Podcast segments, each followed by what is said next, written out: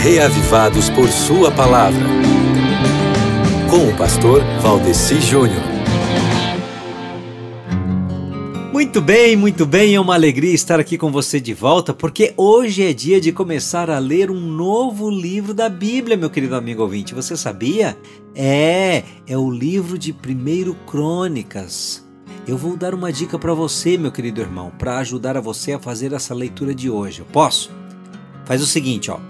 Pegue três canetas, uma de cada cor. Pegue três canetas, uma de cada cor. Tipo canetas vermelha, azul e preta. E quando você estiver fazendo a leitura de hoje, você pode ir, fazer, ir fazendo o seguinte: para cada nome de gente que você encontrar que você nunca tinha ouvido falar antes, marque, por exemplo, de vermelho. Marque de uma determinada cor.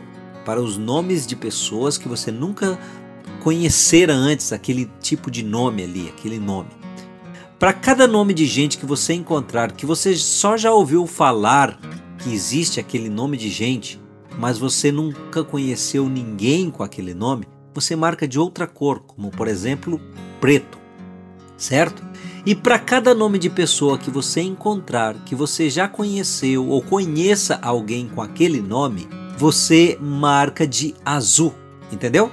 Marca os nomes que você nunca tinha, nunca tinha conhecido antes, de uma cor, os nomes que você já ouviu falar, mas não conhece ninguém com aquele nome de outra cor, e os nomes de alguém que você conhece com uma terceira cor. Quando você terminar de ler o capítulo, essas páginas da sua Bíblia vão estar bem coloridinhas. Aí você volta e dá uma olhada eh, para ver qual cor ficou predominante, qual foi a cor que quase não ficou usada. E com isso, você vai tirar alguma lição para a sua vida do quanto você já é alguém familiarizado com a Bíblia ou do quanto você precisa familiarizar-se mais com a Bíblia, porque é o seguinte: Falando de familiarização com a Bíblia, o sonho de Deus é ter o seu nome incluído nesta lista dos nomes do povo dele. Você está fazendo alguma coisa para deixar o seu nome incluído na história do povo de Deus? Vai sublinhá-lo de que cor? O seu nome. Hein?